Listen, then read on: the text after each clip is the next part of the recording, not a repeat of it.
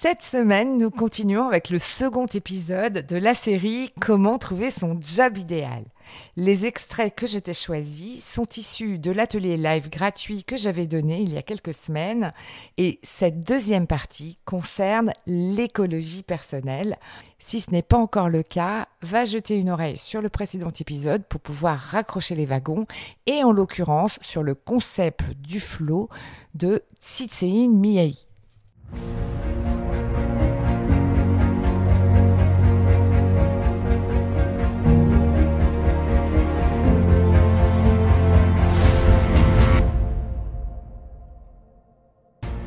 Bonjour, je suis Sophie, plus connue sous le nom d'Elastic Girl. Je suis marketeur et coach certifié. Mon super pouvoir est d'accompagner les personnalités atypiques à développer un environnement écologique pour exprimer leur singularité et retrouver toute leur puissance de création. Si aujourd'hui ton parcours professionnel ressemble plus à des montagnes russes qu'à une croisière sur le Nil, rejoins-moi tous les lundis sur ce podcast Viens t'inspirer des parcours de héros pour designer ta propre quête dans un environnement qui te ressemble. Et si tu es à la recherche de pépites, de retours d'expérience de mentors et d'une bonne dose de décalage, tu es au bon endroit. Alors c'est parti, on embarque pour ta nouvelle aventure. J'avais envie de vous poser une petite question sur votre job idéal quels sont spontanément les ingrédients que vous utiliseriez pour décrire le mieux ce que vous aimeriez avoir ou ce que vous avez dans votre job idéal? Qu'est-ce que vous mettriez là-dedans? Ce qu'il faut savoir, c'est que la plupart du temps, quand quelqu'un se définit, donc vous, vous avez vraiment bien élargi, je vous félicite parce que vous êtes déjà sur le chemin.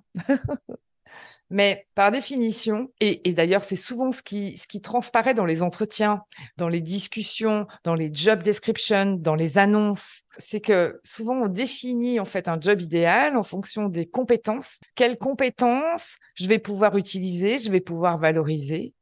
Comment je vais être reconnu Donc ce que moi j'appelle le miroir. Souvent le job idéal est, un lieu où on a besoin d'un miroir. Alors parfois c'est l'aspect financier, mais ça peut être aussi euh, la reconnaissance en termes de titres, en termes de responsabilité, en termes d'équipe. Euh. donc là, ce sont des, des choses qui sont plus liées à l'organisation, mais en tout cas qui sont des références externes. Mon job idéal est un endroit qui me renvoie une image de ce que j'apporte à l'entreprise. Et puis, il y a une autre manière, et c'est marrant parce que vous m'en avez pas du tout parlé, donc c'est bien, vous n'êtes pas tombé dans le piège, c'est le moyen de locomotion.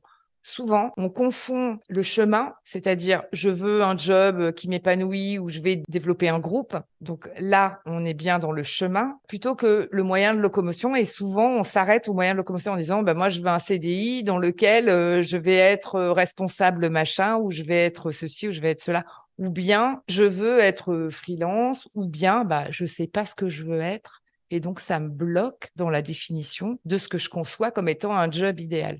J'interviens à un endroit dans mes coachings où j'ai beaucoup de personnes, alors je ne fais pas de la stat là-dessus parce que ça n'a pas de sens, mais j'en ai vraiment beaucoup qui s'interrogent sur le moyen de locomotion. Et c'est aussi pour ça que je l'ai mis parce que, en fait, pour moi, c'est un moyen et ce n'est pas une définition en soi. Vous voyez ce que je veux dire?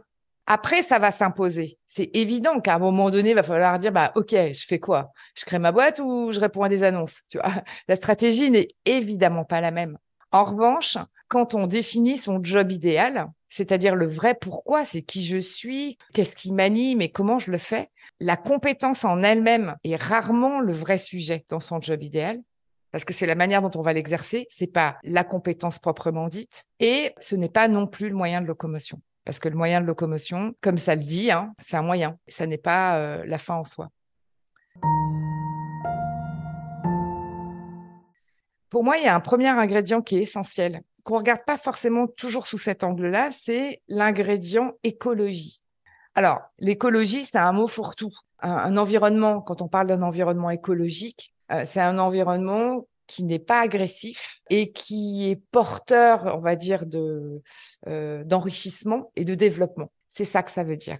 Et moi, dans cet environnement, dans cet ingrédient de l'environnement, je mets trois éléments clés. Un peu comme quand on va cultiver un jardin, j'essaie de donner souvent quelques tips qui sont des images pour que derrière, vous, quand vous allez réfléchir au quotidien, vous puissiez l'activer facilement sans être obligé de reprendre des notes avec des concepts euh, complètement euh, complexes. Faisons l'analogie avec un jardin. Un jardin, si je veux que ce jardin me donne des fruits, des légumes et de tout ce qu'on veut et que ça soit productif, que ce terrain se développe correctement, eh bien, il faut qu'il soit circonscrit. C'est-à-dire que, le lieu, il est un espace avec des limites et que ce lieu soit propice, c'est-à-dire qu'il soit plutôt plaisant. Si j'ai 200 mètres carrés de jardin à faire ou 3 hectares, les choses vont pas être les mêmes. Dans la vraie vie, un des gros soucis qu'on a en tant qu'atypique, c'est qu'on ne fixe pas les limites de l'espace dans lequel on veut être. Et alors, pire que ça, quand il y a le voisin d'à côté qui vient nous demander de l'aide sur son champ à côté, bah finalement, comme c'est le champ à côté, pourquoi pas l'aider? Je ne sais pas si ça vous parle de mes métaphores à la noix du dimanche.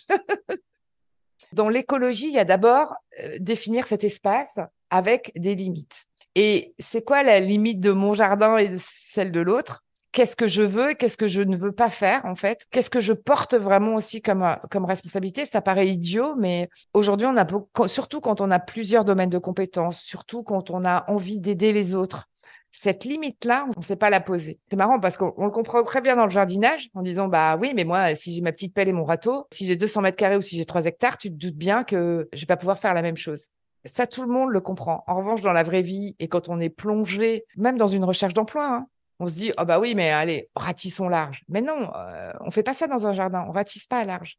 On reste focusé avec une pleine confiance sur ce que l'on veut vraiment cultiver. Oui, euh, tout le vocabulaire, il tourne autour de ça. Oh, je, le sais, hein, parce que je vous parle de choses non pas en donneur de leçons, parce que moi, je suis tombée, mais pleinement 72 euh, fois dedans. Hein. Mais euh, c'est qu'on a parfois cette propension. C'est pas se surestimer, mais c'est que on a cet enthousiasme et qui parfois peut malheureusement nous pomper de l'énergie, qui est de dire, bah, pourquoi des limites? Bah, parce que, parce que la nature est ainsi. Il y a un truc qu'on peut faire aussi parfois, même si c'est une phrase ou deux, c'est de définir, modulo ses anciennes expériences, les indiscutables, c'est-à-dire les limites, c'est-à-dire le truc où c'est immédiatement no way. Moi, j'ai eu beaucoup de mal avec ça, je vous avoue. Hein. Et il y avait un truc que mon père m'avait dit et que je trouvais exceptionnel. Moi, pendant des années, hein, j'ai tergiversé sur les limites. Hein. C'est un sujet, hein, les limites. Il me disait la chose suivante, il me disait pour définir une limite, quand quelqu'un fait ou quand quelqu'un dit un truc, quand quelqu'un met en place quelque chose, tu l'inverses. Tu dis, est-ce que moi j'aurais dit ça? Est-ce que moi j'aurais fait ça? Si c'est oui, c'est que c'est OK. Et si c'est non, c'est no way au moins on est sûr d'être en phase avec euh, avec ces valeurs. Ça nous rattrape souvent. Petit tips qui est pas si petit que ça m'avait beaucoup aidé et donc, pour le coup, après, ça peut permettre d'enrichir son sac à limite. si vous vous retrouvez dans une situation où euh, votre énergie est mise à mal, eh c'est difficile de rebondir, de reconstruire quelque chose parce que plus ça va, moins vous avez de carburant. Donc, euh, c'est vraiment le, premier vecteur sur lequel il faut accorder de l'attention parce que sans énergie, si vous êtes à plat, si vous tournez en boucle avec une, euh, comment dire, une vision un peu négative de la situation, qui, peut tout à fait se légitimer parce que euh, parce que c'est parce que c'est pas acceptable ou que c'est compliqué, eh bien derrière, vous vous retrouvez dans une spirale dans laquelle vous vous donnez de moins en moins de marge de manœuvre. Et moi, je trouve que c'est ça ne veut pas dire que d'emblée on tape sur la situation parfaite, mais, mais par contre on fait, attention à son énergie, là où on la met et comment on l'honore, quoi. Après, il y a un deuxième point, c'est la météo. Donc sur l'écologie personnelle, il faut une météo propice. Mais c'est quoi une météo propice? C'est de vivre des émotions dans l'instant, des émotions positives. Alors, tu vois, ah, super, on va fumer la moquette, on va voir le monde en rose, ça va être super, etc. Mais en fait, non.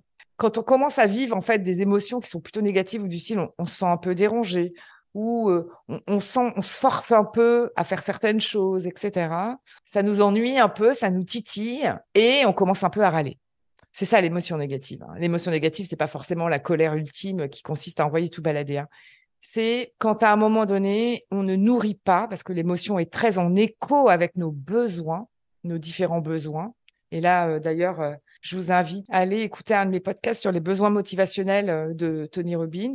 En fait, à chaque fois qu'on vit une émotion négative, hein, c'est qu'un de nos besoins n'est pas assuré. Par exemple, si on me met, reprenons la, le flot, si on me met dans des situations où on me dit ouais mais toi tu vas te débrouiller, ça va être super parce que tu es engagé, etc. Et donc je vais te mettre sur une mission sur laquelle tu n'as pas les compétences, ça t'intéresse pas mais tu vas nous donner un coup de main.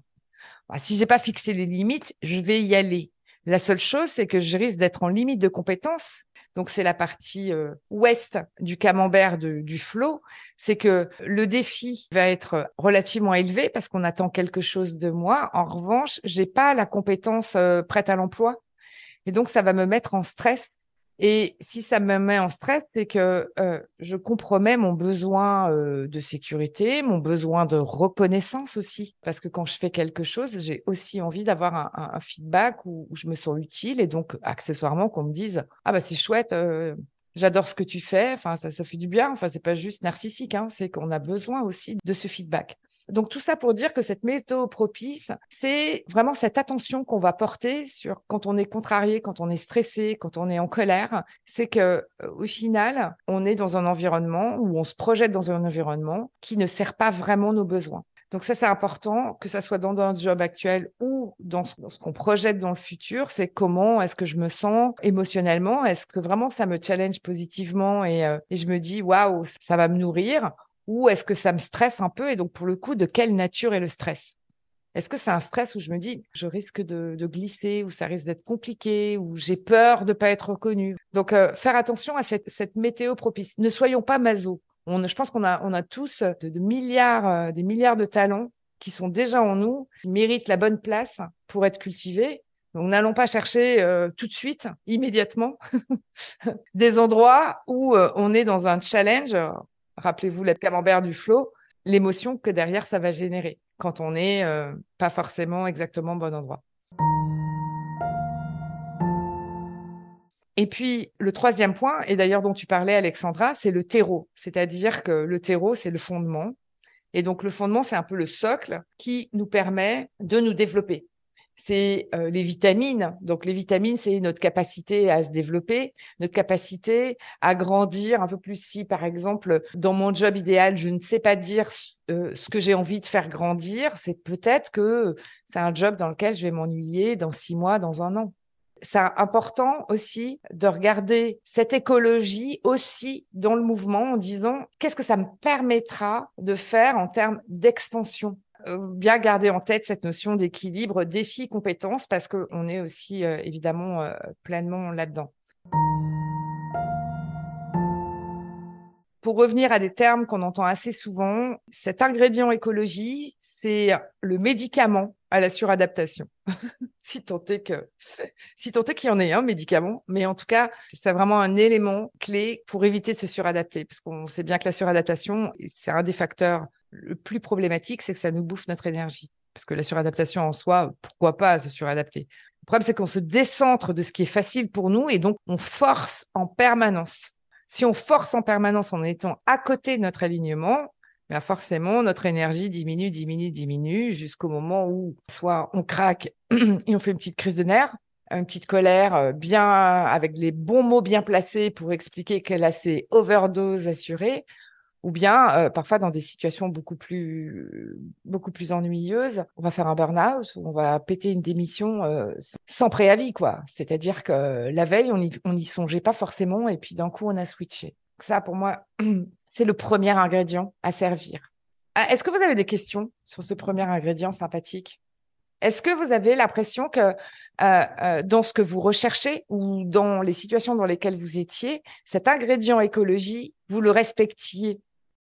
Alors maintenant qu'on a euh, une vision globale de ce qu'est l'écologie personnelle ou l'écologie professionnelle, eh bien, je t'invite à aller regarder avec plus de précision l'espace, la météo et le terreau que tu souhaites honorer dans ton job actuel ou dans ta quête professionnelle future.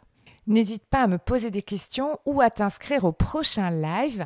Alors, sache que ce sont des ateliers extrêmement interactifs pour lesquels ta confidentialité est totalement respectée puisque tu l'as remarqué. Les questions, les, réflexions, les, interrogations euh, des participants ne sont pas retranscrits dans le cadre du podcast. Si tu es toi-même en plein mouvement pour aller créer plus d'écologie et plus d'alignement dans ton job, n'hésite pas à aller t'abonner à la newsletter du storytelling des héros. La newsletter s'appelle le X et euh, tu peux la retrouver sur le site web emule.fr, h-e-m-u-l.fr, slash news, N-E-W-S. Et si tu as des amis qui nagent en brasse coulée dans leur environnement pro, n'hésite pas à leur transférer ce podcast ou la newsletter. Tu leur offriras sûrement un cadeau caché.